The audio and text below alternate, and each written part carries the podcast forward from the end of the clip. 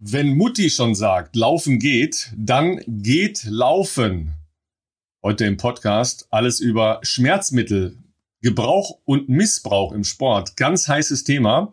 Und äh, natürlich schauen wir auf die heißen Trainingsanforderungen von Philipp Flieger und Ralf Scholz.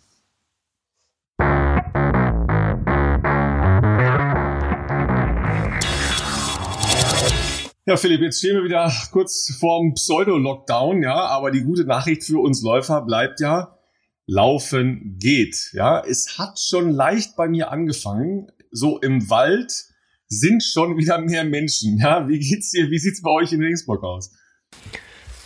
Also den Trend habe ich hier noch nicht erkennen können, Ralf. Äh, ich sag mal, äh, das liegt vielleicht aber auch am Wetter. Also es ist eher so, dass man nicht so viele Menschen aktuell draußen zum Laufen trifft, äh, weil im Gegensatz zu den Fotos, die du mir geschickt hast, äh, sieht es bei uns doch sehr anders aus. Es sieht so aus, wie man sich halt in Regensburg wirklich jeden Herbst vorstellt. Äh, es ist halt einfach neblig. Äh, du siehst nie irgendwie Sonne oder blauen Himmel und äh, ja, wenn es noch alles zusammenkommt, so wie gestern heute, dann regnet es auch noch und wir haben schöne kuschelige 5, 6, 7 Grad. Also Traumwetter, würde ich sagen. Ähm, aber es kann natürlich gut sein, dass das jetzt äh, im Zuge des doch bevorstehenden Lockdowns ähm, und der, dem Mangel an Alternativen, sage ich jetzt mal sportlichen Alternativen, äh, vielleicht dann nochmal wieder so ein Revival wird, würde ich mal sagen. Ähm, ansonsten habe ich mich die letzten Tage relativ alleine hier äh, durch, äh, durch mein Training geschlagen. Ja, also mir ging das früher immer so, ich hatte vor äh, einigen äh, Jahren, wenn nicht gar Jahrzehnten, äh, meinen Hund, ja, und normalerweise sind ja relativ viele Hunde so unterwegs. Ja, wenn es ja. regnet, wenn es regnet, gibt's die gar nicht mehr. Das ist immer spannend. Es verschwinden also, alle komplett, ne? Also, ja, also die, die sind einfach dann weg, ja, im Unterholz wahrscheinlich. Ja, das ist und so ähnlich geht's ja mit, also Spaziergängern kann ich das ja auch noch verstehen, aber auch mit relativ vielen Läufern. Ja, äh, tatsächlich warst du ja gestern auch im Fitnessstudio und hast deine zweite Einheit gemacht. Darüber musst du mir noch, äh, noch einiges erzählen und allen, äh, die kein Verständnis dafür haben oder ein Verständnis dafür haben, auf Laufbändern zu laufen. Für mich ist das ganz, ganz, ganz schwieriges äh, Pflaster. Aber tatsächlich war ich gestern auch im Fitnessstudio. Ähm, und an der Stelle muss ich auch nochmal sagen, also zumindest da, wo ich hingehe, ähm, ist eine große deutsche Kette.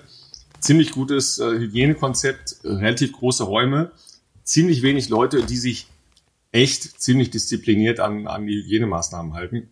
Gestern waren sicher, also 80 Prozent der Leute, die selbst bei den einzelnen Übungen ihre Masken aufgelassen haben. Ja, ich habe tatsächlich auch mit, mit Maske äh, trainiert, habe aber auch nur Krafttraining gemacht. Also, dass da so ein gewisses Grummeln ist äh, in der Amateursportszene und auch bei den Fitnessstudios, kann ich sogar verstehen, weil ich finde das jetzt auch nicht so richtig geil kommuniziert. Auf der anderen Seite, klar, du hast natürlich trotzdem äh, Umkleidekabine kann man vielleicht auch subtrahieren, dass man sagt, okay Leute, ihr könnt kommen, aber nur so und so viele Leute und keine Umkleidekabine. Ähm, natürlich muss man da hinkommen, man muss halt wieder irgendwie fahren, öffentliche Nahverkehrsmittel auch nicht einfach und so weiter und so weiter. Auf der anderen Seite, äh, ich finde es äh, jetzt schon nicht mehr so ganz einfach, solche Sachen zu verstehen, obwohl grundsätzlich ist ja klar, dass wir einfach unsere Gesamtkontakte reduzieren müssen. Ja, und wir sagen das gerne nochmal an der Stelle. Ja, Philipp und ich haben uns noch gar nicht getroffen seit äh, seit Corona und äh, wir sind heute beim 25. glaube ich, ne? Nächste Woche nächste Woche ja. steht glaube ich die Halbjahresfolge sozusagen so äh, an so und äh, in der ganzen Zeit haben wir es noch nicht geschafft, dass wir uns einmal live in einem Raum vor ein Mikro gesetzt haben. Ähm, das ist äh, einerseits natürlich Corona geschuldet, äh, so haben wir ja auch angefangen äh, in im Frühjahr. Äh, es ist aber dann auch im Sommer natürlich ein bisschen der wie soll ich sagen, äh, terminlichen Planungen geschuldet gewesen. Und ja, es hat sich einfach nicht ergeben bislang. Ähm, wir hoffen, dass wir das irgendwann mal äh, dann auch mal nachholen können. Wobei da ich jetzt, sag ich mal, zumindest für die nächsten anstehenden Monate nicht die größte Hoffnung habe, sage ich jetzt mal. Ja, deshalb müssen wir uns, glaube ich, äh, mit äh, der Situation einfach anfreunden und vielleicht machen wir nächste Woche ja nochmal so ein Einsteiger-Special. Ja, also kommt mir jetzt gerade in den Wir Kopf, fangen wieder da an, wo wir. Ja, ne, also wir fangen wieder von vorne an und sagen, hallo, wir sind's. Ja, und äh, vielleicht auch für Leute, die sich jetzt nochmal überlegen, Mensch, was soll ich jetzt machen? Ich habe jetzt kein Fitnessstudio mehr, ich habe kein, äh, kein Fußball, äh, Hallenhockey, Tennis oder was auch immer. Und jetzt will ich mal laufen gehen. Und dann machen wir vielleicht nochmal so Basics. Ja, ja. könnten wir nochmal überlegen, weil heute haben wir gleich ähm, wieder den Dr. Hutfiel zu Gast, unseren Arzt von den Triathleten und von der Gesellschaft der Sport ähm, Orthopäden und der wird uns und euch mal erzählen, wie es sich mit den Schmerzmitteln in deutschen ähm, Breitensport verhält. Und ich sag's mal vorweg, weil die Studie ist bereits veröffentlicht. Es ist schockierend, ja. Ähm, mit Schmerzen hatte zumindest das, was wir beide, also Philipp und ich in den letzten Tagen mit Laufen gemacht haben, auch zu tun, aber äh, nicht mit Schmerzmitteln, sondern aus anderen Gründen. Ja, wenn ihr Philipp sehen könntet, er ist ähm, sagen wir müde. Mal, ja, man, müde. Sieht es, man sieht es ihm an, ne, was er getan hat. Ja, was hast du getan? ich merke, äh, dass ich auf jeden Fall gut am Limit bin. Man hört heute, meine Nase ist auch ein bisschen, ich sag mal, ein bisschen nasal. Das ist wahrscheinlich so ein kleiner, kleiner, äh, wie soll ich sagen, ein bisschen Tribut, was ich an den gestrigen Tag äh, zollen musste. Äh, tatsächlich habe ich das äh, in der letzten Folge nicht angeteasert, wie ähm, beim letzten Mal, als wir eine Folge darüber gemacht haben. Äh, denn als wir letztes Mal aufgenommen haben, äh, wusste ich noch nicht, dass das diese Woche ansteht, denn ich habe den neuen Plan von Renato Canova tatsächlich erst am Freitag geschickt bekommen. Äh, und logischerweise nehmen wir natürlich die Folge auf, bevor sie ausgestrahlt wird, in der Regel an einem Donnerstag. Und äh, deshalb konnte ich das ja noch nicht wissen. Ähm, aber tatsächlich gestern, gestern bedeutet bei uns jetzt heute Mittwoch, stand nach mehreren Monaten mal wieder ein sagenumwobener Special-Blog bei mir an. Und äh, ja, es ist also wie man sich das so vorstellen kann, äh, ist da hat's das in sich. Also alleine die die Gesamtkilometerzahl an so einem Tag. Ich glaube, ich habe in einmal erst in meinem Leben an einem Tag mehr gemacht. Ähm, es waren nämlich 44 Kilometer und das kann ich schon mal vorwegnehmen. Es ist das erste Mal, dass ich einen Special-Block tatsächlich komplett durchziehen konnte. Das hat in der Vergangenheit immer nicht geklappt, weil irgendwann dann doch mal die Lichter ausgegangen sind. Äh, die Rahmenbedingungen waren dafür, glaube ich, denkbar ja, jetzt, es geht immer schlechter, so ist es jetzt auch nicht, aber äh, war natürlich schon geiler im Sommer das zu machen, ne? wenn du morgens um sieben dann äh, angenehme Temperaturen hast und im Trikot und, und äh, kurze Hose das machen kannst. Äh, ich habe das gestern früh gemacht mit äh, Longtie-T-Shirt, Longsleeve, Weste, Handschuh, Mütze, äh, weil wir halt, wie schon äh, vorher angekündigt, äh, so einen schönen Tag hatten, so einen schönen Morgen mit fünf Grad, Regen und Wind. Ähm, ich hatte aber das große große, große Privileg, dass äh, tatsächlich mich meine Frau auf dem Rad begleitet hat. Also ich war nicht komplett alleine und das hat dann tatsächlich vor allem äh, bei dem schnelleren Part geholfen, denn äh, für den Vormittag standen äh, erstmal wie so oft 10 Kilometer, ich sag mal, ein, einlaufen an, 10 Kilometer einlaufen in 3,20, die waren dann ein bisschen schneller, das war bei mir dann 32, 53 und dann hatte ich fünf Minuten Pause, konnte kurz was trinken. Ja, immerhin. Ja, kurz, ey, gnädig, ne? Also, dass man da kurz mal nochmal stehen bleiben kann. Immerhin, ja. Und dann standen zwölf Kilometer äh, an, die ich in 36,42 gemacht habe, also so 303er Schnitt. Und äh, da hat schon geholfen, dass Barbara da war, weil durch die windigeren Passagen konntest du natürlich schon dich am Fahrrad orientieren, beziehungsweise auch ein bisschen in den Windschatten vom Fahrrad gehen. Äh, klar, laufen musst du natürlich trotzdem selber, aber äh, wenn du da komplett alleine wärst, ist das schon nochmal zäher. Vor allem hat man ja, ja auch so verstehe. einen. Mit Tempomacher, jetzt, jetzt habe ich es langsam. Ja, Tempomacher. Ja. Also und ist, man und muss. Die Abendsession war bergab, hast du mir gesagt. Ja, weißt du, Chaptergate, der hat die, die Laserlights im Stadion. Ja, ich habe halt klar. jemanden, der, der mir mit dem Fahrrad Tempo macht. Das heißt, du hast im Nebel von Regensburg wenigstens die Rücklichter deiner Frau gesehen. Genau. mit Mühe und Not und konnte gerade so mithalten. Ähm, das hat, das hat schon gut geholfen. Das waren dann schon mal 22 Kilometer praktisch am Vormittag. Ähm, falls sich der eine oder andere wundert, der hier zuhört, ich habe gestern sehr, sehr wenig auf irgendwelche Nachrichten, E-Mails oder Telefonanrufe äh, reagiert, sage ich mal. Ich habe gestern wirklich eine ganze Liste an unbeantworteten Anrufen, falls hier jemand zuhört. Ähm, das liegt daran, dass ich außerhalb, also von, ich bin gelaufen und wenn ich nicht laufen war, habe ich entweder versucht zu essen, so viel an so einem Tag dann irgendwie überhaupt halt geht. Der Magen ist ja dann auch jetzt nicht so, dass du mega Hunger hast. Ähm, und sonst lag ich rum, entweder im Bett oder auf der Couch, weil äh, ich dann abends um 6 Uhr ja nochmal ran durfte. Mm, und wie du schon angeteasert hattest, das hat nicht draußen stattgefunden, denn da muss ich jetzt sagen, ich habe noch nie einen Marathon vorbereitet, der so spät äh, im Jahr ist und merke jetzt das erste Mal, dass das halt jetzt mit der Zeitumstellung nicht so geil ist, ne? Weil wenn halt um fünf äh, hier langsam die Sonne weg ist, dann pff, wo soll ich das machen? Also ich meine, sowas ja, machst du nicht im Dunkeln. Dann gehen im wahrsten Sinne des Wortes die Lichter aus. Ja? Da gehen dann die Lichter Fall, aus. In diesem Fall mal nicht bei dir, sondern das große Licht geht aus, ja. Richtig, dann, richtig. Dann, ihr Lieben, hat der Philipp etwas gemacht, was mir ja vollkommen unverständlich ist. Also ich kann so schon nicht auf dem Laufband ich hasse laufen. Maximal es, ja. eine halbe Stunde, ja aber dass er extra in ein Fitnessstudio gehen musste, wo die Geschwindigkeit dann eben auch entsprechend passt, ja. weil die allermeisten Fitnessstudios haben gar nicht die entsprechende Geschwindigkeit anzubieten, ja. Und dann trotzdem darauf noch schwindlig geworden ist. Da habt ihr eine Ahnung, was, äh, was er jetzt erzählt dazu, ja. Genau, das Problem war dann, ähm, ein Laufband zu finden. Ich bin auch, das möchte ich vorwegnehmen, überhaupt kein Fan von Laufband. Also äh, für mich ist das wirklich Höchststrafe, aber was macht man alles, um irgendein Training äh, so gut wie möglich zu erfüllen? Ähm, Wahrscheinlichkeit, dass für mich irgendjemand ein Flutlicht anschaltet, äh, ist jetzt auch nicht so hoch, sage ich jetzt mal, äh, und ich dann da alleine meine Runden ziehe. Also habe ich halt ähm, geschaut, wo kann man denn in Regensburg auf dem Laufband, was auf jeden Fall auch schneller als 20 km/h geht. Und da gibt's ähm, das RFZ in Regensburg, beziehungsweise das IPS, das ist auch eine sehr gute Adresse, wenn man eine gute Leistungsdiagnostik beim Dr. Möckel machen möchte, ähm, bei dem ich schon unzählige gemacht habe. Und die haben natürlich ein sehr, sehr gutes Laufband von der ein oder andere kennt sich da vielleicht aus, HP Cosmos, das sind diese großen Laufbänder, die breit sind, die relativ stabil gebaut sind, wo auch so eine Erschütterung, also wo das Band breit ist, aber auch nebendran noch so Gestänge und also wo die Erschütterung nicht so nicht so krass ist und die vor allem auch schnell gehen. Und, und das sind die äh, einzigen, die, die man die ganze Zeit bergab einstellen kann. Ne? Genau, es ist natürlich, ich bin nur bergab gelaufen. Ich habe natürlich eingestellt, das geht nur bergab. Ähm, und, ähm, und da haben wir aber gestern tatsächlich, das ist jetzt äh, angesichts der aktuellen Corona-Situation natürlich brisant, weil du hast das tatsächlich angesprochen mit der Disziplin in Fitnessstudios. Ich meine, das RFZ das ist eher ein Reha-Zentrum und kein Fitnessstudio. Nichtsdestotrotz haben die zum Beispiel auch ähm, für, für sich und auch um, um ihre äh, Patienten zu schützen, ähm, Maskenpflicht eingeführt. Also dass man halt während des Krafttrainings zumindest eine Maske trägt, was ja total sinnvoll ist. Da war natürlich klar, das wird bei mir nicht funktionieren, wenn ich sowas auf dem Laufband machen will.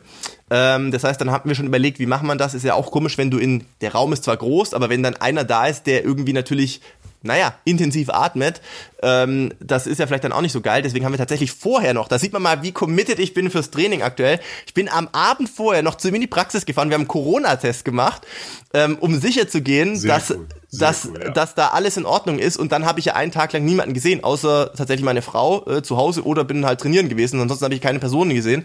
Ähm, und äh, genau, der, der zweite Teil des Programms äh, bestand wieder darin, 10 Kilometer einzulaufen in 3,20.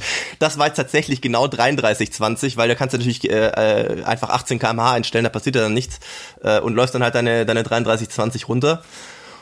Und dann hatte ich äh, wieder die berühmten 5 Minuten Pause, konnte ein bisschen was trinken. Und dann standen aber auch noch mal 12 mal 1000 an, äh, mit 2 Minuten Pause in 2,55, sprich 20,6 km/h. Und das war ein sehr, sehr langes Abendprogramm. Also ich glaube, ich bin da um halb neun irgendwann aus dem, aus dem, aus der Praxis raus oder dreiviertel neun äh, nach dem Duschen. Und äh, ich bin froh, dass ich mit dem Auto nach Hause gekommen bin. Also dachte ich mir schon so beim Aussteigen, ach du Scheiße, ich kann mich, kann mich nicht mehr, nicht mehr so gut bewegen. Aber, ähm, aber ernste Frage, dann kannst du danach überhaupt schlafen? Nee, nicht so gut. Also wirklich nicht so gut. Also das, dadurch, dass der ganze Körper den ganzen Tag also zweimal natürlich massivst gestresst wird und erschöpft ist, aber gleichzeitig ist er dadurch auch irgendwie äh, aufgeputscht irgendwie so ein bisschen. Ähm, ich habe zwar, ich meine, ich, ich habe nochmal gegessen abends äh, und lag um zehn im Bett, aber geschlafen habe ich vor elf, halb zwölf nicht. Ich lag zwar da, aber du, du hast gemerkt, alles arbeitet in dir und die Muskeln arbeiten, dein Herz pumpt trotzdem noch krass. Also der Körper ist halt so im, im, im absoluten Stresszustand. Und äh, ich habe mich jetzt heute Morgen beim Aufstehen für unsere Fans, also wir sind committed, das haben wir schon öfters betont, da wir heute den Herrn Dr. Hotfield noch da haben und der hat kann nur heute Vormittag, nehmen wir heute das erste Mal, glaube ich, überhaupt vormittags auf das heißt, ich war aber davor jetzt noch laufen und danach gehe ich direkt zum Physio. Ähm, ich habe aber die Runde heute Morgen ein bisschen abgekürzt und ich glaube, das war's für mich heute auch. Also ich habe eine 12 Kilometer gemacht in sage und schreibe. ich glaube, so langsam bin ich seit Monaten nicht mehr gelaufen. In sage und schreibe 420. Das war aber auch Max heute Welcome Morgen. to Canyon Style. Ja? Absolut. Welcome ja. to Canyon Style. Ich dachte mir, äh, 50 Minuten bewegen, das reicht, glaube ich, für heute. Absolut, und, ähm, absolut. Ja, weil es ist ja wichtig, das tatsächlich zu regenerieren, ja. Ja. Also wenn man, wenn man so will, also erstmal natürlich äh, Applaus, dass du es überhaupt geschafft hast. Ne? Jetzt musst du natürlich auch wirklich äh, Muße haben, um das äh, Die nächsten Tage werden sehr ruhig. Ja, ja. Äh, aber das stand ja, glaube ich, auch sowieso drauf bei dir, habe ich äh, ja schon mitbekommen und das ist ja auch echt cool so. Ähm, ich habe, wenn man so will, auch einen Special-Blog gemacht. Bin letzte Woche sowieso schon zweimal gelaufen, äh, länger, einmal zehn, einmal zwölf. Und dann habe ich am Wochenende noch ein Virtual Race mitgemacht. Also hast du letztes äh, Mal schon erzählt? Also angekündigt genau, zumindest? Die äh, Variante in äh, in kurz von äh, Ironman. Mhm. Da muss man äh, fünf Kilometer laufen, äh, 20 Kilometer Radfahren und drei Kilometer laufen. Mhm. Äh, und äh, klar ist das alles keine große Herausforderung. Es kommt ja immer nur auf die Geschwindigkeit an. Du bist schnell, du bist schnell gelaufen ja. wahrscheinlich. äh, sagen wir mal so, ich bin schnell Rad gefahren. Ja? Okay. So, das ist erstmal der, der, der Punkt, wo ich ja immer ähm, halt auch mich fordern will, ja, wo ich sage, okay, jetzt mal gucken, ja. Und ich bin tatsächlich auf einer Strecke, die ich sehr oft fahre, hier am Kölner Flughafen. äh, persönlich den Rekord gefahren, ne? was ich nie gedacht hätte, weil es war relativ windig, aber eben auch dann Rückenwind, ja. Und da war ich schon äh, sehr, sehr happy, dass ich das geschafft habe, weil das äh, Ding stand seit drei Jahren und äh, da, das war schon cool. Und dann äh, habe ich die fünf Kilometer ganz entspannt gemacht, irgendwie in 5,25 oder was. Also mhm. das ist für mich ganz entspannt. Äh, und bei den drei Kilometern bin ich da mal ein bisschen schneller gelaufen, ne? sowas 4,50. Ja, okay. das ist für mich schon schnell. Und ich hatte schon so ein ganz leichtes Ziehen in der rechten Wade vom Radfahren tatsächlich. Ja, weil man da dann doch ein bisschen draufhält, ja. So, und äh, man kann sich das ja vorstellen und jeder kann sich das vorstellen. Okay, deppert, ne? Warum, warum lässt das nicht? Ja, wofür? Aber man macht es ja trotzdem, ne? Man muss durchziehen. Ja. Durchgezogen, alles cool. Ja, war auch glücklich, tolles Wetter, also zum Laufen auch fantastisches Wetter. Ja, Montag, ja, meine Frau hat ihre Montagsrunde, äh, während unsere Tochter schwimmen geht, mit einer Freundin. Gehst du mit? Ja klar, gehe ich mit, kein Thema. Ja, schön, ganz entspannt, ja, 6,20, ja, also schön entspannt, ganz tolles Herbstwetter, ja. Trocken, frisch, kühl, so im Park bei uns äh, an der Uni, ja, super. Ja, aber bei sieben Kilometer, bei acht Kilometer, ah, war schon fest, ne? Ja, komm, ist ja langsam, ne? Also weiter, ne? ah, bei neun Kilometer, boah, ja, hm, Wird ja. nicht besser. Nee, und bei neuneinhalb dann schon so, so, so dieses äh, Krampf, äh, mm. diese Krampfspasmen, ne? So, ja, ja, ja. ja? Dann habe ich, dann habe ich doch endlich mal angehalten. Ja, musste dann natürlich noch anderthalb Kilometer. Ich hatte nur ein T-Shirt an, äh, leicht kühl und nass nach Hause, also nicht nach Hause, sondern zum äh, Auto. Auto. Zum Glück hatte ich am nächsten Tag äh, sowieso ein Physio bei den Freunden äh, in Leverkusen, äh, die mich dann halt mal so ein bisschen wieder. Aber jetzt habe ich halt Wade, ne? Aber was, was, soll's, was, was haben die Physios gesagt? Äh, wie lange sollst du. Sie konnten den Muskel nicht vom Wadenbein unterscheiden. Oh, okay, das heißt, das war fest. ja, ne? So, weil wir äh, jetzt gleich das äh, verabredete Gespräch mit dem Dr. Hotfield haben, ja, sage ich an der Stelle nicht, ja, am besten hätte man eine Schmerztablette genommen, ja, aber viele neigen ja ähm, dazu zu sagen, okay, was gibt eigentlich mein kleiner Medikamentenschrank her? Und da fängt Klar. das Problem schon an. Und genau an der Stelle äh, holen wir das Thema und äh, den Dr. Hutfield jetzt rein. Und ähm, das wird, glaube ich, sehr, sehr spannend. So, dann sagen wir herzlich willkommen, Dr. Tilo Hotfield. Ähm, wir haben eine Folge schon mit Ihnen aufgezeichnet, Schmerz, nass, Schmerz lassen nach. Wer sich das nochmal anhören möchte, da ging es um Achillessehnenprobleme. Ja, noch kämpft diese Folge ganz hart mit dem Ernährungsspecial von äh, Dr. Feil um unsere ähm, beste Folge ever. Also, äh, Herr Hotfield, Sie sehen, äh, das sind äh, Themen, die die Leute wirklich an der Seele trifft. Ja, ähm, Sie haben jetzt eine eine wirklich brisante und naja, für uns auch in Teilen wirklich erschreckende Studie zu Schmerzmittelgebrauch gemacht. Vor allen Dingen im breiten und sagen wir mal ambitionierten äh, breiten Leistungssport. Was sind die Erkenntnisse, die Sie daraus gezogen haben? Ja, guten Morgen erstmal. Vielen Dank, dass ich nochmal heute auch wieder dabei sein darf. Ich sehe schon, ich stehe kräftig unter Druck.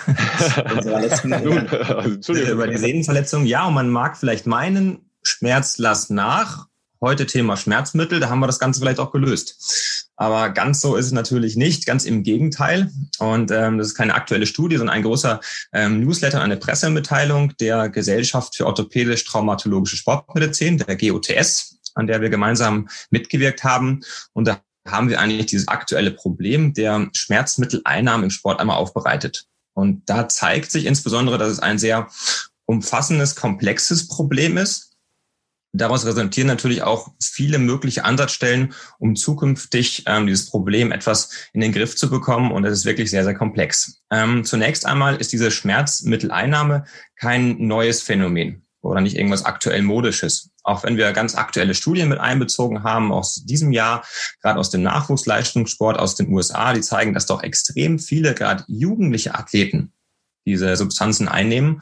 Trotzdem wissen wir, dass es seit Jahren eigentlich schon so praktiziert wird diese NSRR, das ist diese Medikamentengruppe dieser nicht steroidalen Antiphlogistika, die mag vielleicht einige ein bisschen fremd vorkommen. Das sind praktisch Diclofenac und Voltaren. Ja, das sind so die großen Vertreter dieser Gruppe. Gibt noch viele weitere, aber das sind diese klassischen NSAR, über die wir aktuell sprechen.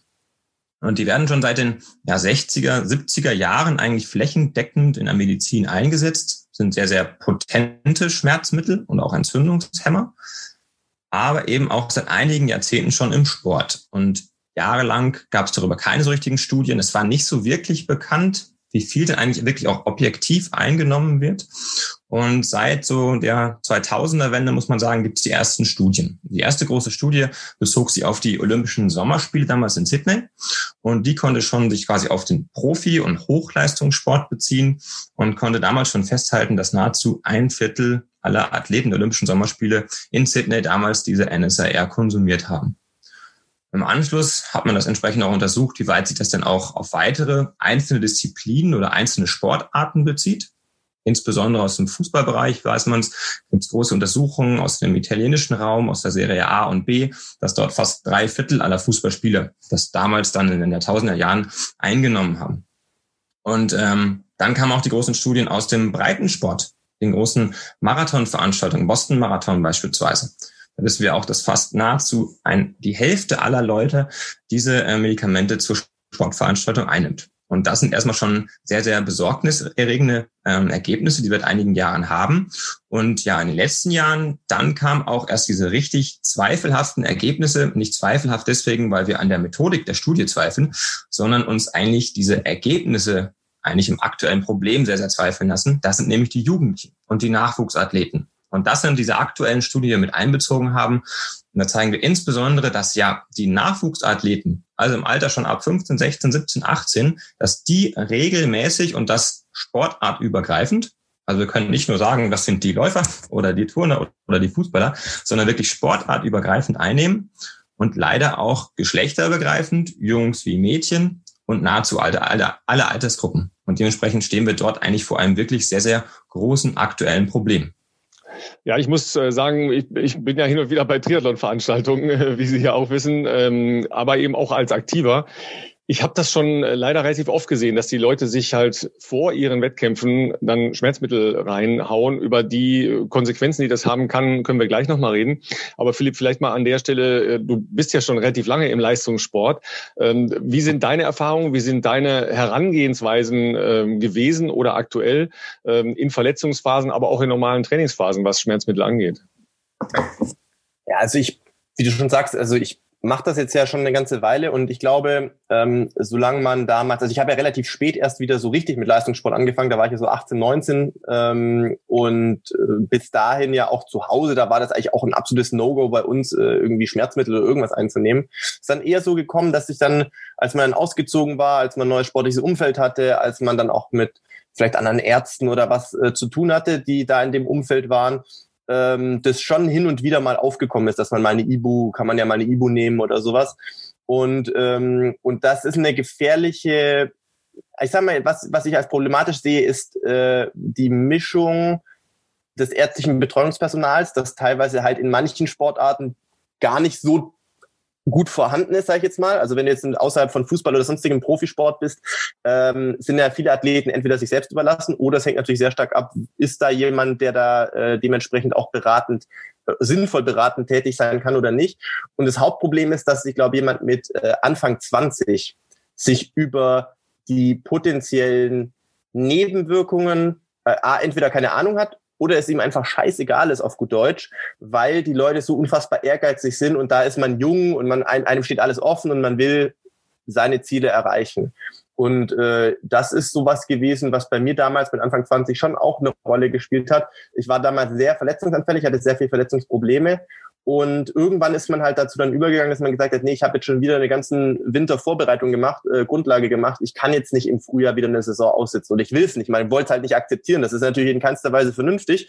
Aber man hat natürlich versucht, ihm das zu umgehen. Vor allem, wenn man vielleicht wirklich auch auf Basis von Leistungsdiagnostiken äh, sehr, sehr gute Werte hatte, wo man dann ich sage mal in Anführungszeichen, die Ernte einfahren wollte. Sprich, du wolltest im Sommer dann auch endlich in neue Dimensionen vorstoßen ähm, äh, und sich das sozusagen nicht nehmen lassen. Und ich erinnere mich an den Sommer, vor allem Sommer 2010 war das, glaube ich, äh, wo ich das erste Mal mit, mit dem Knie, mit dem, ich könnte heute schon gar nicht mehr sagen, das ist ein gutes Zeichen, dass ich nicht mehr weiß, welches Knie, aber ich glaube, es war das linke Knie, äh, mit der Patellasehne ziemliche Probleme bekommen habe. Und klar, irgendwann nimmst du Ibu und äh, irgendwann nimmst du zwei Ibu und irgendwann äh, kannst du zwar immer die Tempoeinheiten und die Rennen machen, aber am nächsten Morgen ist halt Katastrophe gewesen. Du konntest ja irgendwann fast nicht mehr aufstehen. Und dann hast du irgendwann natürlich auch äh, irgendwie den Sportarzt deines Vertrauens gehabt, wo du dann halt dann so lange rumgejammert hast, in Anführungszeichen, bis dann mal irgendwann war, ja, war gut, man könnte jetzt ausnahmsweise für, was weiß ich, zum Beispiel Deutsche Meisterschaft, ich weiß jetzt gar nicht mehr genau, könnte man auch mal eine Spritze geben. Ja, dann, ja was geht da? Da muss man natürlich auch mal abklären, was ist überhaupt, äh, sagen wir mal, äh, auf Basis von, von der NADA oder vom, vom WADA-Code erlaubt. Ja, Prokain war damals, kann man, kann man mal eine Spritze geben und dann machst du halt noch die Deutschen und dann ist ja eh Saison bald vorbei. Und nach den Deutschen hast du gemerkt, du bist gut drauf, ja, dann machen wir noch ein Meeting in Belgien und dann machst du es halt nochmal. Und irgendwann hast du schon realisiert, ich meine, die Spritze war Hammer. Also ohne Scheiß, ich meine, es ist halt so, du merkst auf einmal gar nichts mehr. Ich konnte teilweise ohne Schmerzmittel nicht mal mehr meinen Oberschenkel, der klassische Oberschenkel dehnen, ne? also das Bein hinten hochziehen, weil diese Kompression im Knie sich so, so äh, unfassbar schmerzhaft angefühlt hat. Du kriegst die Spritze, alles super, das hat dann ein paar Tage gehalten, hast ein riesen Rennen gemacht, bis Bestzeit gelaufen, alles cool, ähm, vermeintlich cool.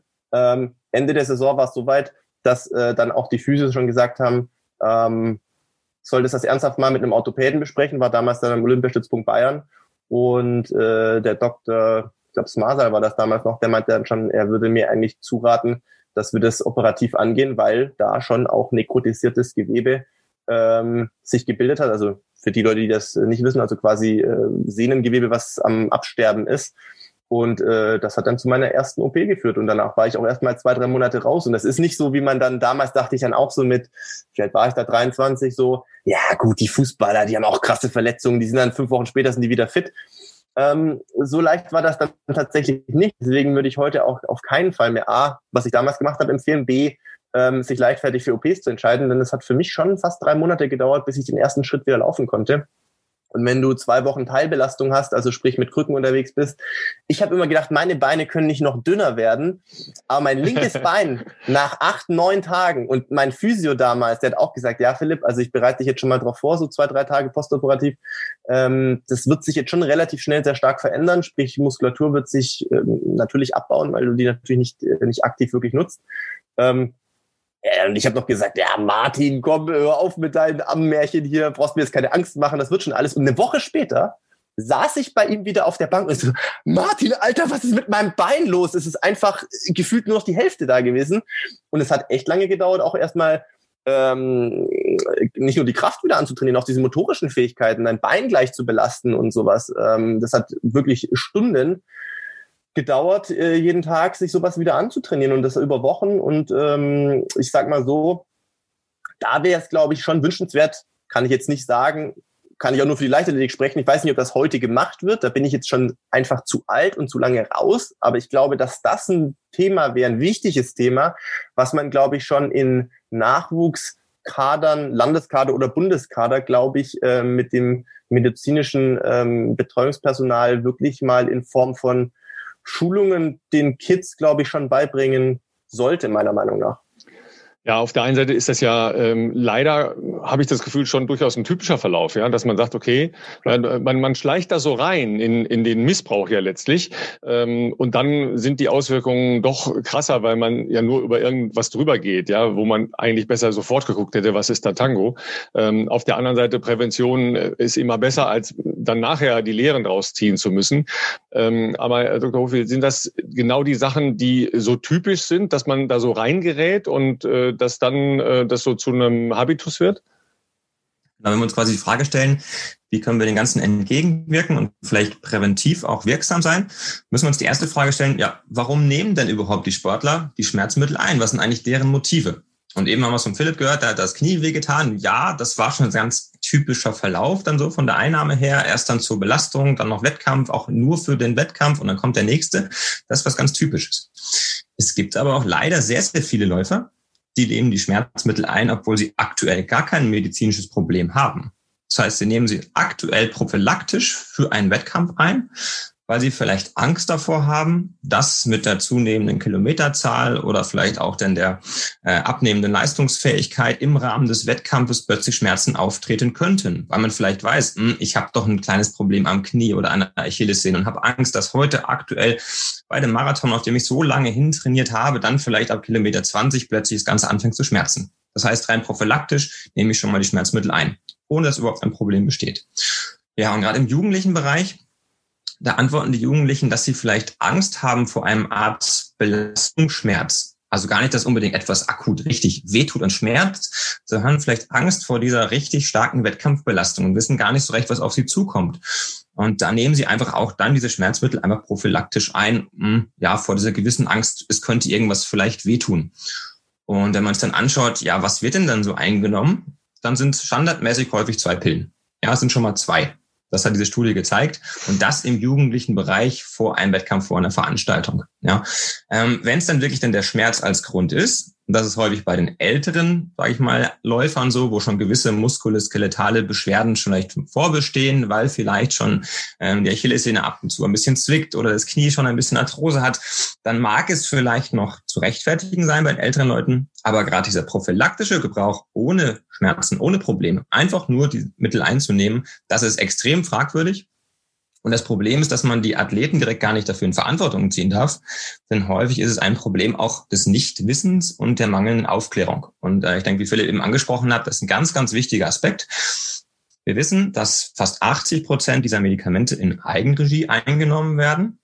Also gar nicht durch einen Arzt oder einen Trainer, sondern einfach in Selbstmedikation. Und da sehen häufig gerade jugendliche Athleten, vielleicht ältere, die das auch einnehmen und äh, vielleicht gerade im Fußballbereich in der Halbzeitpause doch dann äh, diese Schmerzmittel wie Smarties dann dort liegen und dann ähm, ist es einfach eine Gewohnheitsbildung, man sieht es von anderen, das ist ja normal, dann macht man das, dann macht man das auch. Und schon ist man ja streng genommen in einem Medikamentenmissbrauch, denn viele dieser Präparate sind rezeptpflichtig oder gerade die potenten Dosierungen sind rezeptpflichtig ja, und wenn man dann gleich mehrere Tabletten nimmt von diesen kleinen, die es in der Rezepte in der Apotheke rezeptfrei verkäuflich ist, dann ist man schon in einem sehr, sehr potenten Bereich und streng genommen ist es sogar Medikamentenmissbrauch. Und viele Athleten, muss man wirklich sagen, wissen das Ganze nicht. Und das Wichtigste ist eben angesprochen, sind die Landeskader, sind die Sportverbände und da tun wir auch einiges in unseren eigenen Sportverbänden, um da schon präventiv Aufklärungsarbeit zu leisten. Denn wir wissen, das wichtigste Betreuungsumfeld ist einfach der Trainer, ist das, ist das ähm, die Trainingsgruppe. Und wenn da eine offene Kommunikation herrscht und das Ganze dort auch offen als Thema angesprochen wird und Aufklärungsarbeit erfolgt, dann ist das noch viel, viel vertrauenserweckender für die Athleten, als wenn sie es vielleicht von oben dann letztlich dann erst im höheren Alter gesagt bekommen. Ja, auf der einen Seite haben wir ja, wie gesagt, diesen äh, Leistungsbereich oder vielleicht auch Hochleistungsbereich. Auf der anderen Seite haben wir auch diesen gesamten Breitensportbereich. Da äh, können wir ja gleich nochmal drauf äh, zu sprechen kommen. Ich habe halt noch ein so ein Ding vor Augen. Äh, ich sage den Namen nicht. Es ist aus dem Schwimmsport gewesen. Äh, nur für alle, die jetzt meinen, äh, wäre meine Frau gewesen, weil die ja auch mal sehr schnell geschwommen ist. Die war es nicht. Ähm, jedenfalls war eine Athletin. Da ging es halt auch um Olympische Spiele 2000, also so in dem Bereich, wo halt diese Studien auch ähm, eingesetzt haben. Und die haben äh, im Verbund Trainer, Athletin damals äh, Schmerzmittel ähm, injiziert vor dem Rennen. Ja, ähm, in Disziplinen, die dafür bekannt sind, dass sie sehr schmerzhaft werden hinten raus. Ja, also wo es dann eben in, in sehr hohe äh, Laktatwerte äh, reingeht, ja, wo es dann halt richtig wehtun kann. Und ähm, es hat dann tatsächlich auch äh, für Olympia gereicht. Wie das dann weitergelaufen ist, weiß ich nicht. Aber an der Stelle fragt man sich dann natürlich und insgesamt fragt man sich dann natürlich auch, warum steht das nicht längst äh, noch viel massiver und anders auf einer Dopingliste drauf? Genau, also ähm, entsprechend ist, ähm, ist nicht der Tatbestand von Doping, Schmerzmittel einzunehmen. Das muss man wirklich sagen. Also jemand, der diese NSAR einnimmt, Voltaren oder Diclofenac, der macht sich nicht des Dopings schuldig. Das liegt daran, weil diese, dass diese Wirkstoffgruppen oder gerade diese Medikamente nicht verboten sind. Stehen also nicht auf der Liste der großen Welt-Anti-Doping-Agenturen oder dann entsprechend dann auch auf den nationalen Anti-Doping-Agenturen auf den Verbotslisten. Und damit ähm, ist die Verabreichung oder Einnahme von diesem NSAR ähm, nicht Doping. Das liegt daran, dass diese NSAR primär erstmal nicht leistungssteigernd sind.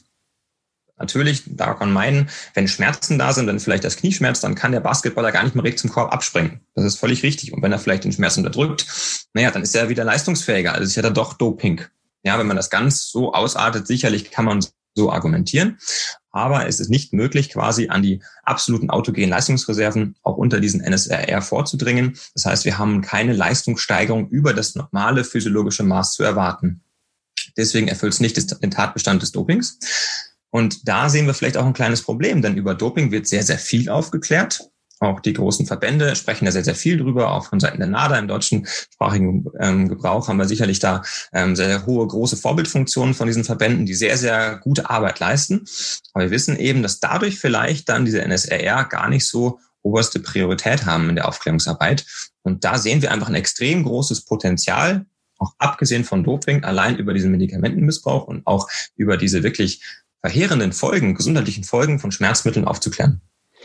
Ja, weil wir sind ja auch in einer Gesellschaft, wo man, wenn man morgens aufsteht und sich ein bisschen den Nacken verlegt hat, ja, naja gut, nehme ich eine Schmerztablette, habe ich keine Kopfschmerzen mehr, geht's wieder, ja. Also das ist ja so eher das Typische. Ich kann ja die meisten Mittel davon auch frei kaufen, ja, oder oft frei kaufen. Das ist ja ein anderer Punkt, ja. Die Leute gehen halt in die Apotheke und sagen, ja, dann mal her die 400er oder 600er, ja, und schon geht's los. Und dann sind wir ja auch sehr, sehr schnell, logischerweise, im Breitensportbereich.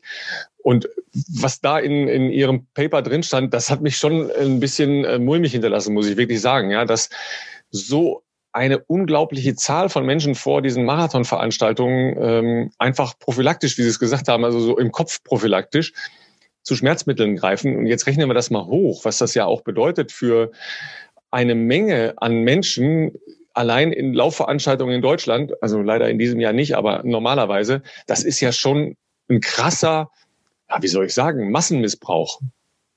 Genau, es ist eine enorme Menge und es zieht sich, wie Sie gerade schon angesprochen haben, bis in die absoluten Breitensportveranstaltungen hinein. Sei es der Volkslauf über zehn Kilometer oder der Halbmarathon, da werden diese Präparate regelhaft konsumiert. Und ich glaube, ein ganz, ganz wichtiger Aspekt ist der, den Sie eben angesprochen haben. Genau, wenn der Nacken schmerzt oder der Kopf schmerzt, da greift man schnell mal zu Ibo. Wenn das da so einfach geht und so schnell mal man das seit Jahren vielleicht schon macht und üblich ist, warum soll man es dann nicht auch bei der Marathon machen oder bei der Laufveranstaltung? Und das heißt, wir haben ein ziemlich großes Verständnisproblem eigentlich, was es eigentlich bedeutet, Schmerzmittel einzunehmen. Und das wird einfach an diesen großen Studien sichtbar, die es auch schon aufzeigen, wie weit absolut im Breiten- und Freizeitsport diese Mittel eingenommen werden. Und letztlich laufen wir alle oder machen wir alle Sport, weil es uns Spaß macht, weil es uns gut tut, weil es für die Gesundheit gut ist, weil es vor allen Dingen auch einen großen Nutzen hat auf sozialer Ebene. Und das ist natürlich höchst fragwürdig, warum wir dazu eigentlich Schmerzmittel brauchen. Eigentlich doch nicht, denn es soll doch schmerzfrei sein und soll vor allen Dingen Spaß machen. Ja, ähm, Philipp, äh, du hast jetzt eine Frau, die macht dann Handauflegen oder äh, so, sonstige therapeutische Maßnahmen. Ja, äh, wie gehst du heute mit sowas um wie Schmerzen? Also ich meine, dass du heute Schmerzen hättest, nach dem, was du gestern gemacht hast, äh, wäre für mich sogar noch nachvollziehbar. So siehst du nicht aus. Du siehst ein bisschen angeschlagen aus, hatten wir ja vorhin schon das Thema. Aber was machst du heute, wenn du sagst, okay, meine Wade schmerzt? Ja, was machst du? Also fairerweise muss ich sagen, ich merke heute meinen Körper schon und äh, es gibt auch ein paar Stellen, die würde ich als Schmerzen bezeichnen, was jetzt vielleicht nicht so verwunderlich ist nach 44 Kilometer, sagen wir mal im weitesten Sinne irgendwelchen Tempoprogrammen gestern. Mm, da muss man aber auch ganz klar nochmal unterscheiden oder darauf äh, hinweisen, glaube ich. Also das, was ich ja noch, noch mache in meinem auch schon fortgeschrittenen Alter, ist Leistungssport äh, mit, mit Hinblick auf Zielsetzungen Olympische Spiele und sowas das ist für mich kein Gesundheitssport. Das heißt nicht, dass Leistungssport per se ungesund sein muss, aber ich glaube, viele sind sich darüber im Klaren, dass natürlich ähm, aufgrund des vielleicht hohen ähm, Trainingsumfangs oder oder ähm, wenn wir jetzt mal weggehen vom Laufen irgendwie vielleicht Fußball, Handball, Spielbetrieb, sage ich mal, von der von der Fülle der Spiele auch, dass das natürlich möglicherweise nicht zwangsläufig, aber möglicherweise natürlich auch mit einem gewissen Verschleiß einhergeht, den man als ungesund definieren könnte. Hm, ich versuche halt, ähm, zum Beispiel deswegen äh, ist alleine unsere heutige Aufnahme ist ja schon ein zeitliches Ende, zumindest was mein Part anbelangt, gesetzt, weil ich um 11 Uhr jetzt dann zu, zu meinem Physio aufbreche ähm, und da natürlich versuche, diesen, sagen wir mal, Problemen, die jetzt vielleicht aus so einem sehr intensiven Trainingstag entstanden sind, äh, direkt entgegenzuwirken. Sprich zu schauen, okay, was sind da die Ursachen? Liegt das vielleicht daran, dass irgendeine, was weiß ich, eine Blockade im Rücken ist oder das ISG irgendwie verschoben ist oder im Sprunggelenk was nicht richtig ist, was dann irgendwelche muskulären ähm, Probleme verursacht und äh, möglichst die gleich wieder zu beseitigen und natürlich vielleicht auch noch zu massieren. Ähm, ansonsten habe ich natürlich auch zu Hause jede Menge ähm, Selbstmassage-Tools, da haben wir übrigens auch eine Mail bekommen, auf die wir bei Zeiten gerne auch noch eingehen. Also da gibt's ja Massagepistolen, Black Rolls, was weiß ich was alles, also um zu versuchen, dem entgegenzuwirken. Und last but not least ist es so, dass ich heute, das kommt aber wahrscheinlich leider immer erst mit dem Alter, mh, einfach auch mal was weglassen kann. Also dass man halt einen Trainingsplan als theoretischen Trainingsplan begreift, der irgendwie eine idealisierte Form des Trainings darstellt, aber halt ähm, nicht auf Teufel komm raus durchgezogen werden muss. Man lernt halt, glaube ich, mehr zu priorisieren, was ist wirklich wichtig und was ist äh, vielleicht potenziell auch mal sinnvoll wegzulassen, um äh, einen Infekt oder eine Verletzung zu vermeiden. Und ähm, wenn ich überlege, was ich alles schon, also es gibt wahrscheinlich wenig Verletzungen, die ich nicht schon hatte, auch wie gesagt drei OPs und sowas. Also man hat dann sicherlich auch genügend Zeit gehabt, Fehler zu machen in den letzten 15, 16 Jahren. Ähm, ich sag mal so, mal zwei Tage nichts zu machen, ist in der Regel viel besser, als immer bis äh, zum letzten, bis auf der letzten Rille durchzuziehen und am Ende bist du zwei Wochen oder noch viel länger raus. Also es ist halt, ich verstehe, dass es manchmal eine Überwindung darstellt, was sein zu lassen, was man halt gerne machen würde, weil es dann halt irgendeinen Plan komplettieren würde. Aber es ist in der Regel halt einfach nicht smart und nicht schlau. Und ähm, ich bin auch sehr gespannt, was wir nachher noch über, also weil wir jetzt gerade schon das Thema, sagen wir mal, ambitionierten Breitensport gestreift haben, da werden wir sicherlich auch auf die Nebenwirkungen kommen, die solche Mittel noch haben werden. Das ist sehr interessant. Aber was ich auch noch kurz in Erinnerung rufen möchte, weil, äh, weil mir das gerade eingefallen ist, ich habe jetzt keinen konkreten Link. Vielleicht posten wir es in die Show Notes. Äh, ich bin aber nicht sicher, ob es das auf einem Streaming-Portal noch gibt. Es gab passend zu der Ära auch, ist ein bisschen später gewesen, aber ich glaube, es war so um die 2004 rum, eine sehr, sehr, sehr interessante Doku über die, sagen wir mal, diese schwedische Hochzeit der Leichtathletik. Äh, sprich diese Ära Bergquist, Holm, äh, Olsen und, und wie die alle hießen, Kalur ähm, und da ging es aber explizit darum, um Schmerzmittelmissbrauch. Ich glaube, die Doku hieß The Price of Gold, gab es auch damals, es war in, in, auf Schwedisch, aber in, mit englischen Untertiteln.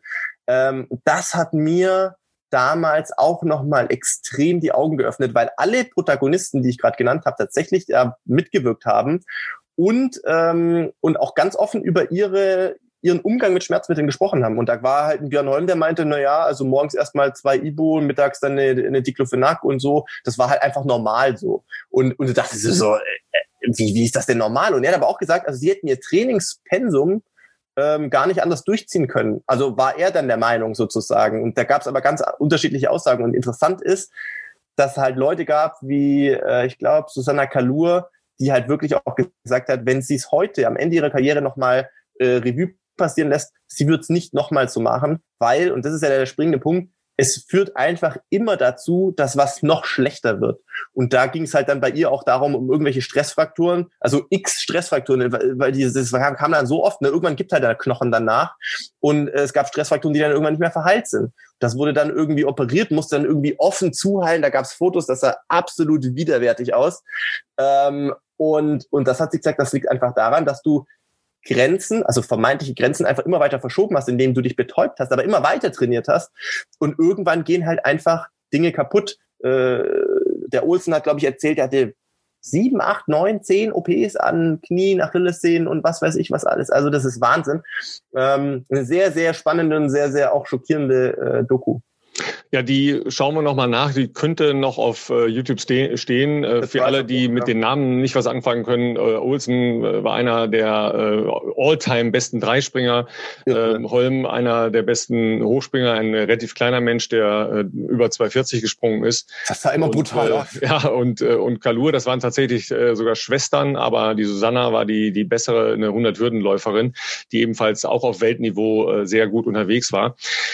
Aber da sind wir ja genau bei den Punkten. Auf der einen Seite sind das ja diese Vorbildcharakter, dass man sagt, ja, aber die sind ja erfolgreich. Ja, ich mhm. erinnere mich halt auch an eine, an eine öffentliche Aussage von Stefan Kretschmann. Das war auch um die Olympischen Spiele 2000 herum, wo die deutsche Handballnationalmannschaft ja auch sehr weit gekommen ist, aber ja im Handball auch eine extreme Dichte an Wettbewerben, an Spielen halt einfach stattfindet. Der sagte, ja, also Schmerzmittel gehören äh, bei uns jeden Tag zur Grundnahrung. Ja, das sind ja dann so Beispiele, die genau die ganzen äh, Alltagsattentäter, was äh, Schmerzmittelmissbrauch angeht, in diese Position reintreiben. Aber ähm, genau da müssen wir ja nochmal genau hingucken.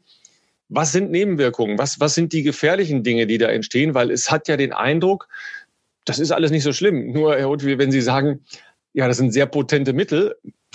Ich habe gelernt, äh, entweder hat ein Mittel eine Wirkung, dann hat es auch Nebenwirkungen oder es hat keine Wirkung.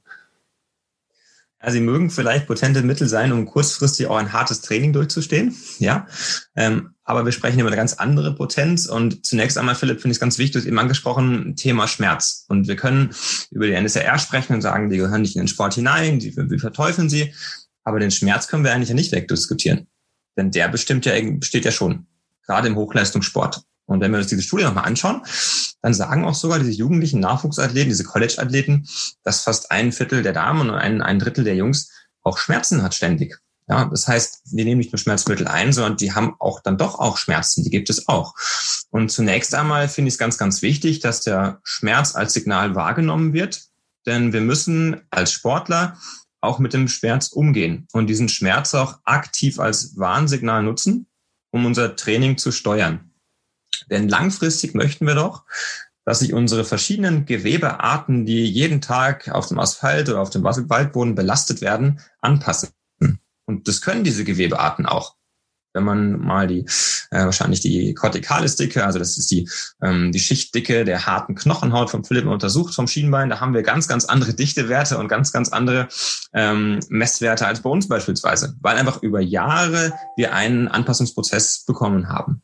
Wenn wir allerdings Schmerzen falsch wahrnehmen, unterdrücken und dadurch auch ein Training gar nicht optimal steuern können, das heißt, diese optimale Belastung anpassen, die dazu führt, dass sich unsere Gewebarten auch mit anpassen oder auch zunehmend quasi reifen. Wenn das gar nicht möglich ist, dann kommt plötzlich eine massive Akutverletzung, Thema Stressfraktur.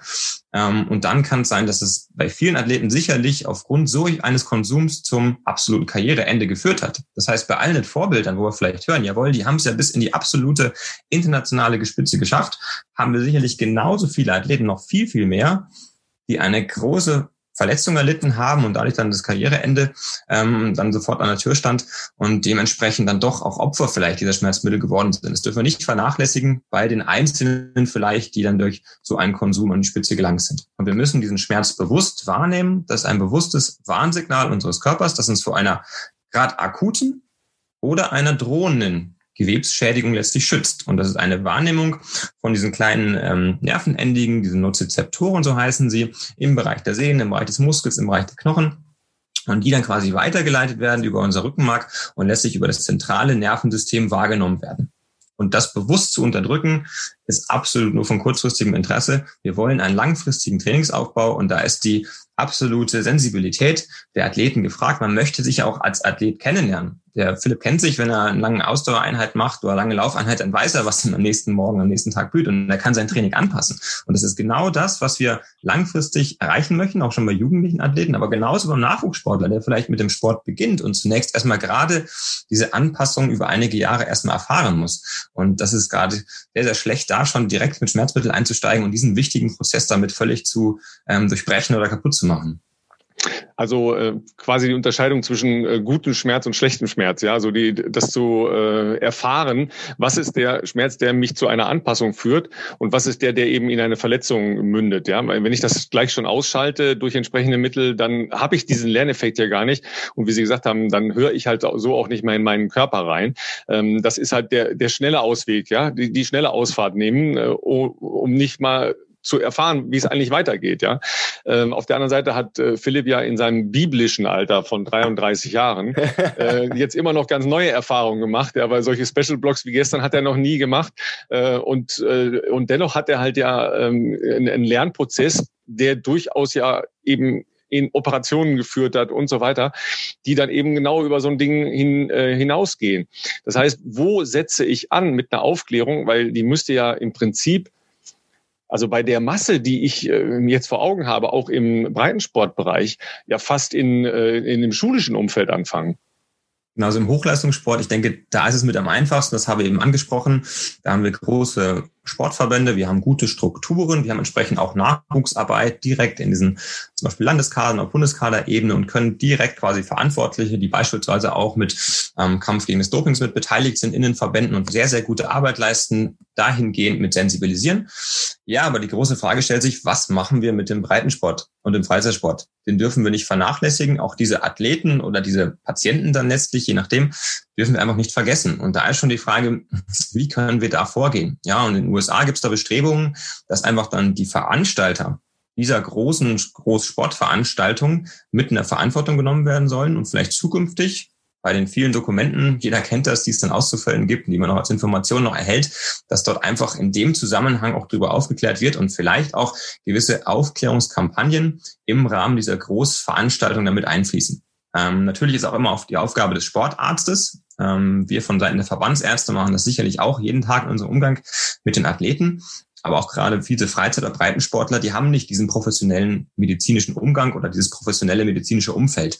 Und da kann man es natürlich auch nicht dem, den Hausärzten überlassen. Vielleicht haben viele auch da gar keinen direkten Ansprechpartner, was die Probleme angeht oder gerade auch was dieser absolute Massenkonsum zum prophylaktischen Gebrauch angeht. Und ich glaube, da können wir vielleicht über die großen ähm, Sportveranstalter, dieser großen, großen Rennen und großen Läufe vielleicht was erreichen.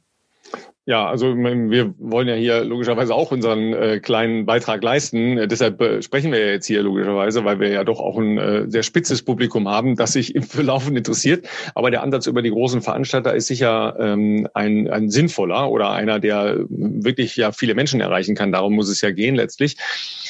Ich habe äh, wirklich auch noch eine Lernfrage, weil diese Problematik immer mal wieder auftaucht, ähm, nämlich langfristige Auswirkungen aufs Herz. Ja, weil das ja sowieso eine heikle Geschichte ist gehe ich, wenn ich so ein bisschen nasal bin, ja, so der Anflug von der Erkältung, da diskutieren wir in diesen Tagen noch über ganz andere Dinge als äh, kommt jetzt meine meine Herbsterkältung, ja, sondern äh, ist es Covid oder nicht. Aber ähm, dann nehme ich vielleicht, weil mein Kopf brummt und ich äh, nicht so gut beieinander bin, eine Schmerztablette und gehe dann laufen oder ähm, setze mich drei Stunden aufs Rad oder ähnliche Scherze. Was ist mit dem Herz? Wie sind Nebenwirkungen, die dann wirklich äh, ernst zu nehmen sind? Ja, ich denke, das ist eine ganz, ganz wichtige Frage, um auch so ein bisschen dann auch auf den Kernpunkt zu kommen. Wir haben eben darüber gesprochen, wir haben einen regelrechten Massenkonsum, gerade für die Trainingsanpassung, für die Trainingssteuerung, die doch immer komplexer wird, die auch erfolgreicher ein Athlet wird, ist es sehr, sehr hinderlich. Aber was sind denn wirklich so die echten, wahrlichen negativen Auswirkungen? Und das ist eine ganze Menge. Das liegt einfach daran, dass diese NSAR direkt dort wirken, wo der Schmerz entsteht, also peripher. Das bedeutet, dass diese Nervenendigungen, diese Nozizeptoren normalerweise eine sehr, sehr hohe, große Reizschwelle haben, dass überhaupt Schmerz weitergeleitet wird. Wenn man sich mit dem Messer in den Finger sticht oder an die Flamme hält, dann braucht es erstmal ein bisschen Energie, bis überhaupt das Ganze leitet und wir erstmal Schmerz wahrnehmen. Und durch Entzündungsprozesse, Überlastungsprozesse oder wenn Gewebestrukturen gestört sind, entstehen dort Gewebshormone, Dazu gehören auch die Prostaglandine oder Bradykinin oder Serotonin und die erniedrigen diese Reizschwelle. Und dann kommt es zu einer Schmerzwahrnehmung oder einer gesteigerten Schmerzwahrnehmung. Und ähm, diese NSAR, Stichwort, ich kann es immer nur betonen, Voltaren, Diclofenac, die blockieren direkt diese Enzyme, die diese Gewebshormone herstellen. Das heißt, wir haben dann weniger Prostaglandin und der Schmerz wird einfach nicht mehr wahrgenommen. Das heißt, das ist diese absolute Potenz, dass die Mittel auch wirklich dort wirken, wo auch mit so die Ursache des Schmerzes mitliegt, also die Ursache von der Schmerzentstehung, vom Schmerz vom eigentlichen Sinne. Also nicht an der Ursache von dem eigentlichen Grundproblematik, sei es funktioneller Ebene oder Trainingssteuerung, das sind ganz, ganz andere Aspekte. Und dadurch sind sie extrem potent. Das Problem ist aber, dass wir diese Stoffe, diese Prostaglandine, auch an vielen anderen Stellen in unserem Körper, in unserem Organismus brauchen. Und nicht nur dort entstehen, wenn es da vielleicht Probleme gibt, sondern die entstehen da immer. Das Prostaglandin brauchen wir immer im Magen, immer in der Niere, immer im Herz-Kreislauf-System. Das brauchen wir ständig, damit unsere Organ inneren Organe adäquat, gut, physiologisch, sagen wir, funktionieren. Und mit jeder einzelnen Tablette, da geht es nicht nur um den Langzeitkonsum oder über einen übermäßigen Konsum, haben wir sofort eine direkte Beeinflussung des Magenstoffwechsels, des Nierenstoffwechsels, Herz-Kreislauf-System und nicht erst über irgendwelche Interaktionen und wenn dann doch und noch andere Medikamente und über lange Sicht. Nein, unmittelbar mit jeder Tablette. Und das ist, glaube ich, vielen einfach nicht klar. Und dann bewegen wir uns zwischen Nebenwirkungen, zwischen vielleicht einer leichten Magenverstimmung, Magenulkus, ja, bis leider eben angesprochen zum plötzlichen Herztod.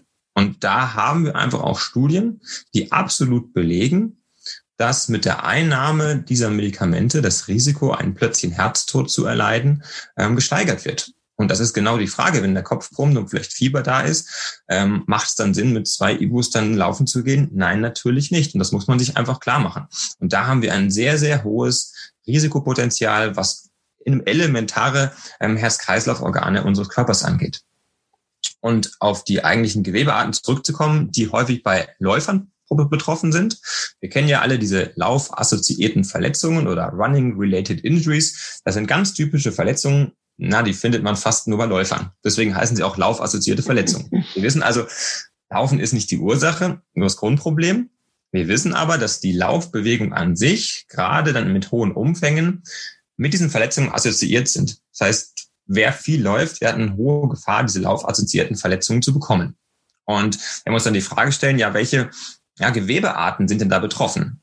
Dann sind es ganz klar die Knochenstrukturen, es sind die Stressreaktionen, Stressfrakturen, gerade im Bereich der unteren Extremitäten, im Bereich des Fußes, im Bereich des Unterschenkels. Es sind die Sehnenverletzungen, da haben wir letztes Mal drüber gesprochen. Es sind die Muskelverletzungen. Ja, und auch das Bindegewebe ist nicht zu vernachlässigen. Auch die Bindegewebe- und Faszienstrukturen, die häufig auch so eine Art funktionellen Schmerz hm, zulassen, die man vielleicht gar nicht so recht so zuordnen kann auf ein Gelenk. Und wir wissen, dass genau diese Enzyme wiederum, die gehemmt werden, dort auch von wichtiger Bedeutung Funktion sind.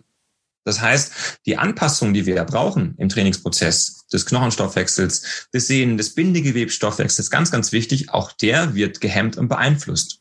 Und da haben wir nicht nur die Gefahr von Verletzungen, weil wir den Schmerz unterdrücken, was wir eben besprochen haben, sondern weil diese Gewebearten direkt in ihrem eigenen Stoffwechsel gehemmt sind. Und insbesondere betrifft das die Stressfrakturen. Wir wissen, dass diese Einnahme die ähm, erhöhte äh, Wahrscheinlichkeit von Stressfrakturen begünstigt und das nicht nur, wie gesagt, weil wir diese ähm, Belastungsschwelle nicht mehr richtig empfinden können, das Training danach anpassen können. Das sind ja letztlich überlastungsbedingte Verletzungen, wo diese Rückkopplung ganz, ganz wichtig ist, sondern weil wir gleichzeitig den Schmerz unterschalten, laufen und die Gewebearten nicht richtig funktionieren lassen. Und dann ist die Gefahr natürlich von Stressfrakturen absolut erhöht. Das ist statistisch belegt. Und ähm, diese Medikamente sind für den Läufer wirklich absolut Gift ich habe ja immer schon gesagt, deshalb muss man zwischendurch mal schwimmen und Radfahren. Ja, das hat der Philipp noch nicht verstanden.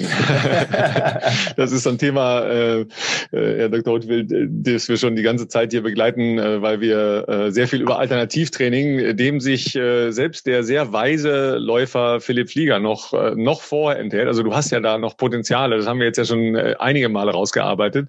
Ja, und äh, mit der Laura Hottenrott ja auch äh, bis zu einer WM-Medaille ja, geführt haben. Ja, da, da, siehst du mal, was du noch für, für Potenziale hast. Das, ja, ähm, aber das sind ja genau die Punkte, ja. Dann muss ich halt irgendwann entweder sagen, so wie du, Philipp, okay, jetzt lasse ich mal zwei Einheiten weg, ja, wie du das ja in der letzten Woche auch geschildert hast, ja. Ich war noch nicht wieder so weit, aber das ist ja ein Lernprozess, dass du es überhaupt verstanden ja. hast, dass du noch nicht so weit warst, ja. ja. Oder eben zu sagen, okay, ich mache jetzt Alternativtraining, ja, oder ich mache halt einfach nichts, ja. Ja, absolut. Also wie gesagt, ich kann da nur noch mal äh, darauf verweisen, dass mein äh, alter Ego mit Anfang Mitte 20 das auf jeden Fall nicht gemacht hätte, weil man da so in dieser Sturm- und Drangphase ist, wo man mit dem Kopf durch die Wand will und ähm, manchmal stellt man damit zunehmendem Alter doch fest, dass es äh, vielleicht nicht so viel hilft, ständig gegen die Wand zu rennen, weil manchmal kann man auch einfach außen rumgehen, ne? wenn man nochmal vielleicht zwei Schritte mit einer anderen Perspektive zwei Schritte zurückgeht und dann sieht, ah, okay, gibt einen Weg drumherum. Ähm, das hat aber auch gedauert, muss ich fairerweise auch sagen. Da hilft es natürlich, ähm, auch wenn man einen Trainer im Umfeld hat, der ähm, auch jungen, vor allem jungen Athleten erklärt, das ist ein Plan. Also das ist jetzt nicht äh, irgendwie, also Gesetz, sondern das ist ein Plan. Idealerweise machen wir das so. Das ist aber jetzt auch nicht dramatisch, wenn man da mal Abweichungen ähm, äh, von hat, sage ich jetzt mal. Deswegen bin ich jetzt auch nicht der größte Fan zum Beispiel davon. Irgendwie, äh, ähm, also natürlich braucht man irgendwie auch einen, einen, einen Saisonplan, logisch, klar, auf welche Wettkämpfe man sich dann irgendwie vorbereiten möchte oder priorisieren möchte. Das ist natürlich klar. Aber ähm, jetzt zum Beispiel, wenn ich da auf meine Zusammenarbeit mit, mit äh, Renato Canova blicke, ich habe selten einen längeren Plan als zwei, drei Wochen.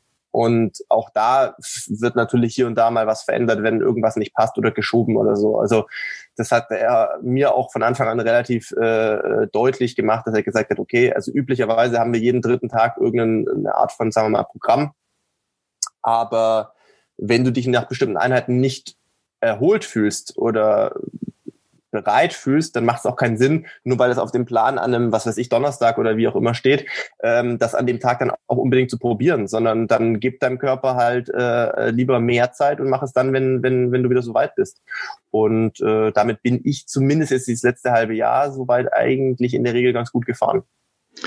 Ja, das Problem von äh, so Berufsgruppen wie äh, Journalisten, die immer mit dem äh, ausgestreckten Zeigefinger rumlaufen, also mir, äh, aber äh, ich glaube auch von Ärzten, äh, Rotwil ist ja ja, ja, klar. Die, die, die schwätzen immer so schlau, ja. Mhm. Ähm, das heißt, wer macht die Aufklärung, ja? Wer, wer ja. macht halt äh, die Information?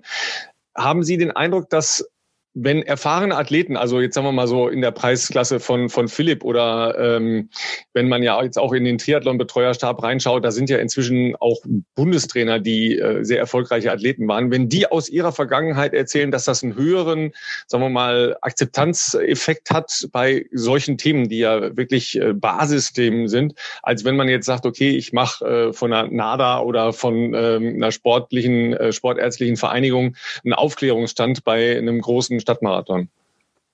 Ich glaube, das ist ein ganz, ganz wichtiger Aspekt. Sie wissen es quasi im gesamten Bereich der Athleten, was auch sensible Themen angeht. Und ich glaube, das ist auch für einen Nicht-Mediziner oder einen Nicht-Sportjournalist ein durchaus sensibles Thema. Das möchte man nicht vielleicht unbedingt ansprechen, wann man denn vielleicht Schmerzmittel nimmt und warum und was sind die Motive. Das heißt, Sie brauchen ein absolutes Vertrauensumfeld. Und ich denke, was Sie gerade angesprochen haben, es sind die Trainer, ähm, es sind die Betreuer direkt vor Ort, es sind die Trainingsgruppen. Und wir wissen auch aus dem, ja, aus dem Anti-Doping-Bereich, dass dort die besten Effekte quasi erreicht werden können. Im direkten Umfeld der Athleten, das ist natürlich auch ein gewisses Gefahrenpotenzial, dass vielleicht da auch Missbrauch entstehen könnte. Aber genauso auch die ganz klar die Aufklärungsarbeit und die präventiven Effekte, die gehören damit hin. Und es ist ganz richtig natürlich, dass wenn wir von den großen ja, Verbänden sprechen, das ist in gewisser Weise anonym und jeder Athlet mag vielleicht denken, ja, dann kommt wieder einer mit irgendeinem Verbot. Naja, aber zumindest wäre es auch das natürlich ein erster Ansatz, nicht nur für das Doping-Thema, sondern auch für das Schmerzmittel-Thema zu sensibilisieren. Und ähm, wir von der GOTS haben uns quasi uns äh, verantwortlich dafür gefühlt, nicht direkt jetzt die Aufklärungsarbeit zu leisten, sondern zunächst erstmal dieses Problem überhaupt wahrzunehmen und zu kommunizieren. Denn die Studien die sind ja nicht alle ganz neu. Vielleicht bis auf die eigentliche ganz junge Studie aus dem amerikanischen Raum mit dem jugendlichen Athleten, die wirklich sehr, sehr besorgniserregend sind. Die anderen Daten sind ja schon bekannt sowohl öffentlich objektivierte Studien als auch über die vielen Reportagen und Beiträge, die wir gesehen haben. Und wir wollten dieses Thema nochmal ganz aktuell brandneu darstellen und wirklich auch von medizinischer Seite wirklich ansprechen und hoffen entsprechend, dass wir mit der Pressemitteilung auch dort ziemlich viele Adressaten erreichen konnten. Ja, das hoffen wir auch. Ähm, wir haben es äh, schon gesagt, äh, Ihre Folge kämpft noch hart äh, um den Spitzenplatz bei uns im, Podcast-Ranking. Ähm, aber das ist wirklich ja auch ein, ähm, ein super spannendes Thema. Können wir sicher auch in, in weiteren Folgen nochmal vertiefen. Und es gibt ja noch viele andere Aspekte, die wirklich wichtig sind, eben auch für den Alltagsgebrauch wichtig sind, damit man eben Spaß behalten kann an seinem Sporttreiben und am Laufen gehen, logischerweise. Ich sage schon mal vielen Dank bis äh, hierher. Äh, Philipp, wir hatten ja letzte Woche noch das Thema Vitamin D, haben ein paar sehr spannende äh, Anmerkungen und Rückmeldungen dazu bekommen und Richtig. einen äh, wirklich sehr guten Hinweis auf einen anderen Podcast. Da sind äh, drei Sportmediziner, die sich ähm, auch über die Verständlichmachung von sportmedizinischen Themen zusammengetan haben. Da gibt es einen Schwerpunkt zu Vitamin D. Es ist nicht ganz einfach. Also man muss schon gut zuhören und ein ganz klein bisschen Vorahnung mitbringen, sonst äh, hat man vielleicht nachher ein paar Fragezeichen mehr, aber tun wir auch in die Show Notes rein, weil ähm, wir sind ja da auch nur, sagen wir mal, halbwegs bewanderte Halbleien, ja. Absolut, absolut. Und ansonsten schaue ich auf die Uhr. Du hast noch, äh, du hast noch vier Minuten. Ja, dein äh, Schlussfazit. Mein Schlussfazit. Ein Special Blog und äh, und und einer wichtigen Diskussion heute. Äh, ich bedanke mich natürlich auch beim äh, Herrn Dr. Hutfield, dass er sich die Zeit genommen hat, heute wieder dabei zu sein. Letztes Mal war ich ja leider nicht äh, persönlich mit dabei. Das heißt, habt ihr beide ja da zusammen aufgenommen. Äh, umso mehr hat mich das natürlich gefreut, ähm, heute hier auch äh, selber mit dabei zu sein ähm, ja, an unsere Zuhörerschaft, sag ich mal. Ich appelliere, wie gesagt, ich habe meine eigene Erfahrung damit geschildert daran, ähm, sich sowas vielleicht zweimal zu überlegen, ob man das macht oder also ob das so sinnvoll ist oder nicht. Äh, meistens, wie wir ja gerade gehört haben, ist es dann nicht so sinnvoll. Ähm, ansonsten, ja, wünsche ich allen äh, natürlich schon mal äh, einen guten Start ins Wochenende und ich hoffe, ich wünsche allen besseres Wetter als hier bei mir in Regensburg. So, ich wünsche, ich wünsche euch so Wetter wie bei Ralf. Da sah es super aus ja. auf den Fotos heute. Ich gehe gleich, ich Radfahren, was sonst? Ja, das ist ja, herbstlich. Klar, kurz, ja, kurz, oder? Ein bisschen, bisschen, ja, kurz, kurz eh. Ja, Entschuldigung, ich bin ja nicht so ein Weichei wie du. Es wird noch kälter, da kann ich jetzt nicht schon die ganzen Winterklamotten anziehen. Ja?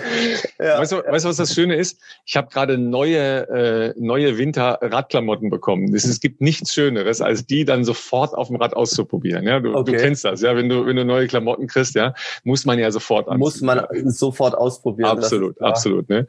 Und Dr. Hoth, wir, äh, letztes Mal, als wir uns gesprochen haben, waren Sie ein bisschen kränklich. Äh, was steht an am Trainingsprogramm? Ich denke, ich schaue gerade so ein bisschen raus. Die Sonne scheint, wir haben blauen Himmel und ich werde mich dem Radfahren, glaube ich, auch anschließen. Vielleicht treffen ah, wir uns. Ah, sehr nicht gut, sehr schlecht, gut, sehr gut. Nicht schlecht. Ne? Gut, Philipp. Äh, äh, Geduld, ja, äh, gut regenerieren und ähm, ich freue mich schon auf den äh, auf den nächsten Trainingsplan von von äh, Dr. Dr. Dr. Canova. ja, also dem, dem Allwissenden, was Lauffragen angeht. Aber ähm, ich habe schon das Gefühl, dass das ist ein sehr, sehr cooler Ansatz und ein guter Weg, auf dem ihr da seid. Ja, äh, lass dich schön behandeln. Ja. Ich wollte gerade sagen, man weiß nach solchen Tagen nie, wie angenehm so eine Physiobehandlung wird. Das hilft auf jeden Fall. Und das ist ja das, was wichtig ist. Gut, ihr Lieben, äh, dann nutzt das Wetter, geht raus. Äh, wir hören uns nächste Woche. Äh, vielen Dank, Dr. Hutfield, und äh, schönen Tag noch euch. Ciao, ciao. So machen wir das. Bis dann. Ciao. Bis dann. Tschüss.